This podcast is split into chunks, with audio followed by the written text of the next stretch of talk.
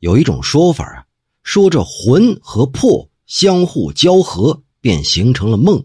可对于这个说法，我始终没有推究出个所以然来。我兄长秦胡曾经作诗来吟咏高堂神女的事儿，这诗是这么写的：“他人梦见我，我故不得知；我梦见他人，人又吾知之。禅王自幻想，神女宁忧期。如何巫山上，云雨今犹疑？”这首诗啊，足以为巫山神女瑶姬来平反昭雪了。不过呀，还真的有人见过别人的梦。奴仆李兴曾经在月夜村外头纳凉，远远望见呢邻居家一个少妇在枣树林子里是忽隐忽现。李兴还以为她在那儿看守园子防小偷，可能是她的公公丈夫都在吧，所以也不敢和那少妇打招呼。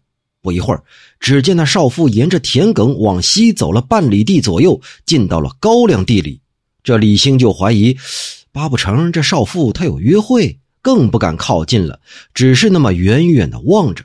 不一会儿，又看见那少妇穿过高粱地出来，走了几步，到河边遇到水流，又返了回来。那少妇在那儿呆立了好久，又沿着河边往北走了一百多步，因为道路泥泞，又回过头来，之后又折向东北，到了豆子地里。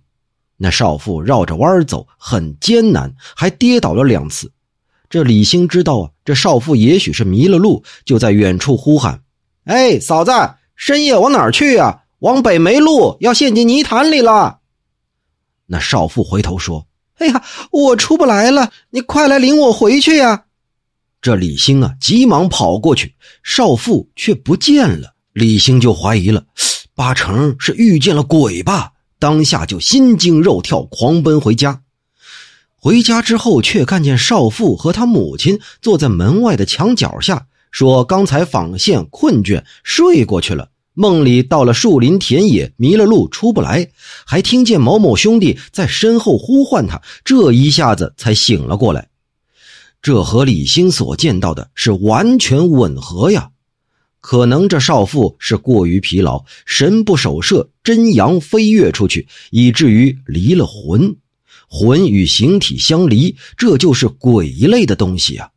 这与人的意识自生自灭而形成的幻象，那可是不一样的。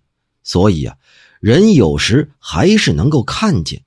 相传独孤生所遇见的梦游，正是属于这一类。